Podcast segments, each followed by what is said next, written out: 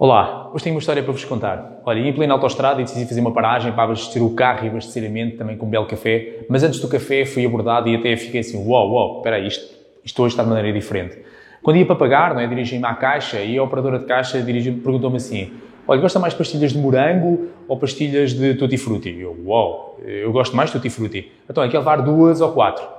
E eu, eu não resisti, eu tive de comprar, eu tive de comprar quatro pacotes. Porquê? Porque normalmente eu estou habituado a ir ao mesmo sítio e só simplesmente perguntarem quer levar mais, quer, quer levar pastilhas por apenas X valor com 100 pontos? Ou seja, eu digo não. Então esta, esta operadora de caixa foi extremamente inteligente e foi divertida. Ela mudou a forma de me abordar. Ela mudou a forma de abordar e claramente conseguiu ter melhores resultados. Com isto, claramente, eu aprendi, não é que trabalho em vendas como vocês trabalham, que a qualidade das, das minhas perguntas determina a qualidade do, do meu resultado em vendas. Ou seja, se eu mudar a forma como perguntar, se eu conseguir tirar o cliente da zona de conforto, se eu conseguir tirar o meu cliente da zona automática, porque nós acreditamos em condições normais, quando nós somos abordados numa situação que nós não estamos predispostos a comprar, automaticamente parece estar cá dentro do nosso cérebro, não. Mas se nós mudarmos a forma de perguntar e pusermos o cliente a pensar ou a imaginar, talvez o sim apareça mais rápido.